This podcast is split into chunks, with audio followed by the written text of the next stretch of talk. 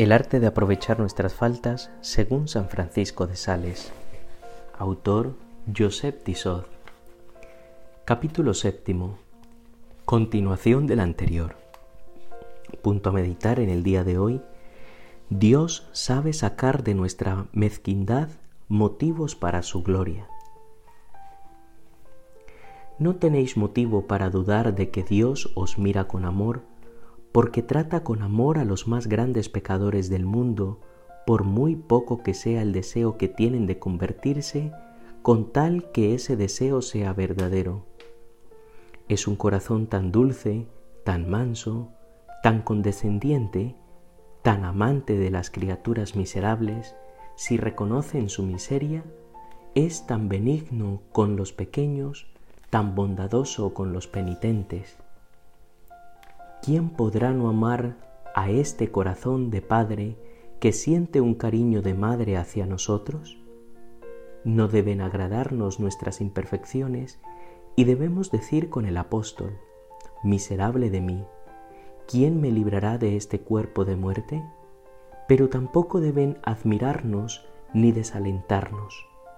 Debemos sacar de ellas sumisión, humildad, desconfianza de nuestras propias fuerzas, no desánimo, ni aflicción de corazón, ni mucho menos desconfianza en el amor de Dios hacia nosotros.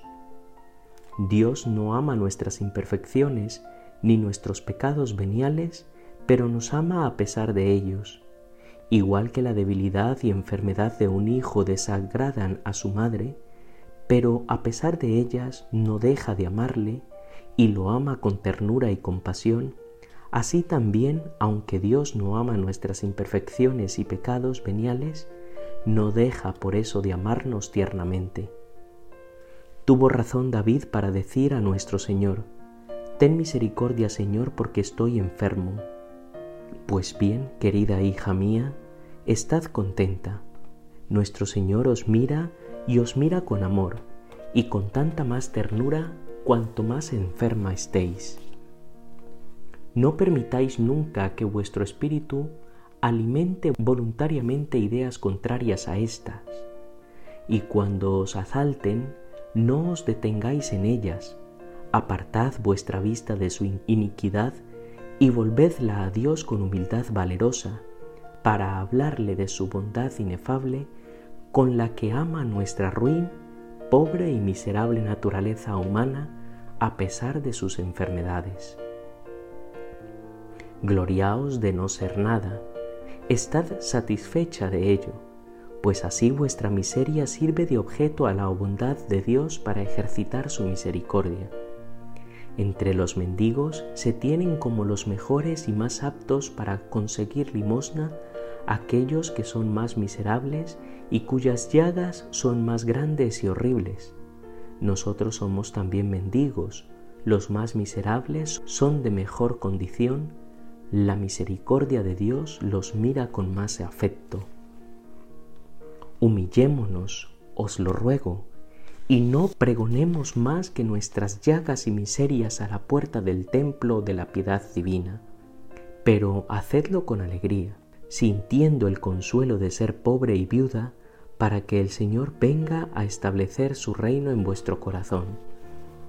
La exhortación más persuasiva que nos hacen los mendigos es exponer a nuestra vista sus úlceras y sus necesidades.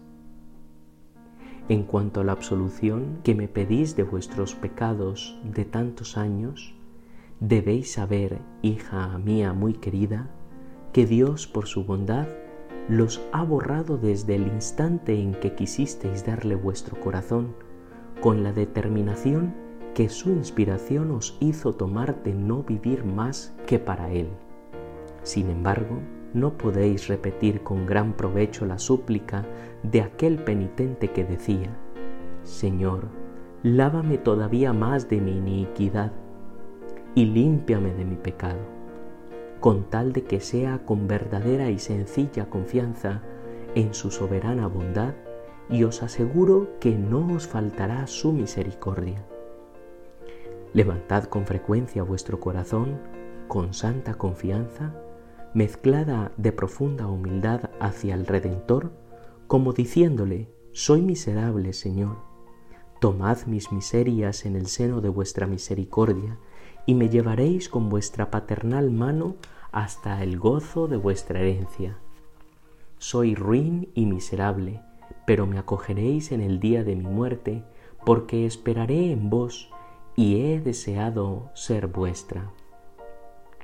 No os desaniméis, os pido por nuestro común amor, que es Jesucristo, que viváis completamente tranquila en medio de vuestras flaquezas. Me gloriaré de mis flaquezas, dice San Pablo, para que el poder de Cristo me sostenga. Sí, porque nuestra miseria sirve de trono para hacer que brille la bondad soberana de nuestro Señor. Querida hija mía, tened paz. No os inquietéis con vuestras imperfecciones, sino tened los ojos puestos en la infinita bondad de aquel que, para conservarnos en la humildad, nos deja que vivamos en nuestras enfermedades. Poned toda vuestra confianza en su bondad y tendrá tanto cuidado de vuestra alma y de todo lo que en ella se refiere que no os lo pondríais imaginar nunca. Y si no habéis correspondido bien hasta ahora, hay buen remedio correspondiendo bien adelante. Vuestras miserias y flaquezas no os deben asombrar. Dios ha visto otras muchas, y su misericordia no rechaza a los miserables, sino que se ejercita en hacerles bien, sabiendo sacar de su mezquindad motivos para su gloria. Nuestras miserias y flaquezas, por grandes que sean, no deben desalentarnos, pero sí nos deben humillar y hacer que nos arrojemos en brazos de la misericordia, la cual será tanto más glorificada en nosotros cuanto mayores sean esas miserias nuestras si sabemos levantarnos, cosa que debemos esperar con la gracia de nuestro Señor Jesucristo.